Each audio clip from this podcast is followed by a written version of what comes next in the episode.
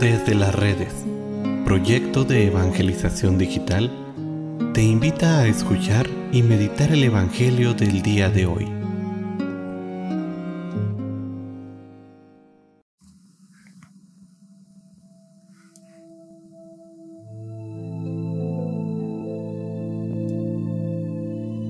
El día de hoy, lunes 4 de abril, escuchemos con atención el Santo Evangelio según San Juan. En aquel tiempo, Jesús dijo a los fariseos, Yo soy la luz del mundo, el que me sigue no caminará en la oscuridad y tendrá la luz de la vida.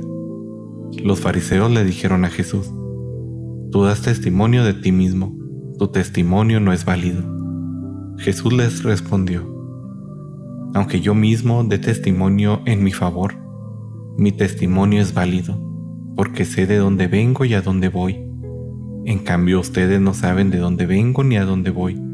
Ustedes juzgan por las apariencias. Yo no juzgo a nadie, pero si alguna vez juzgo, mi juicio es válido, porque yo no estoy solo. El Padre que me ha enviado está conmigo, y en la ley de ustedes está escrito que el testimonio de dos personas es válido. Yo doy testimonio de mí, y también el Padre que me ha enviado da testimonio sobre mí. Entonces le preguntaron, ¿Dónde está tu Padre? Jesús les contestó, Ustedes no me conocen a mí ni a mi Padre. Si me conocieran a mí, conocerían también a mi Padre. Estas palabras las pronunció junto al cepo de las limosnas, cuando enseñaba en el templo y nadie le echó mano porque todavía no había llegado su hora.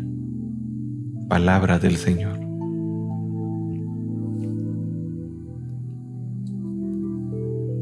Vivimos en medio de un mundo en el que lo que sobra es información. A veces esta información es tanta que tenemos muchas dificultades para poder formar nuestra propia opinión y con ello formar nuestros propios criterios. Muchos de los valores que hoy se ven refutados y llevados a una cierta controversia por muchísimas corrientes de pensamiento hacen que no muy pocos hermanos caigan en una terrible desilusión de su fe. Hoy en día no se acepta ya como válidos los pensamientos sobre la castidad, sobre el honor, sobre la pureza, sobre la verdad. Hoy todo se hace relativo y parcial. Por ello, si queremos mantenernos en este camino hacia la salvación, lo único que nos puede llevar realmente a la felicidad es el reconocer que solo Jesús es la luz de este mundo, que solo sus criterios y sus palabras son la fuente de la verdad, que es lo único que hay estable en, en la vida. Su palabra es eterna y no admite ni desilusión ni alteración.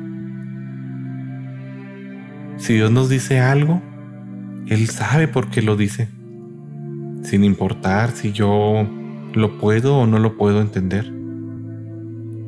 Ahora bien, esta palabra debe estar correctamente discernida, pues de lo contrario, caeríamos en usar la palabra de Dios únicamente para justificarnos. La iglesia mantiene una línea de pensamiento que nos va mostrando en qué sentido Jesús dijo cada una de sus palabras. No dejemos pues que esta densa oscuridad que llega del mundo apague la luz de Jesús, esa luz en nuestros corazones.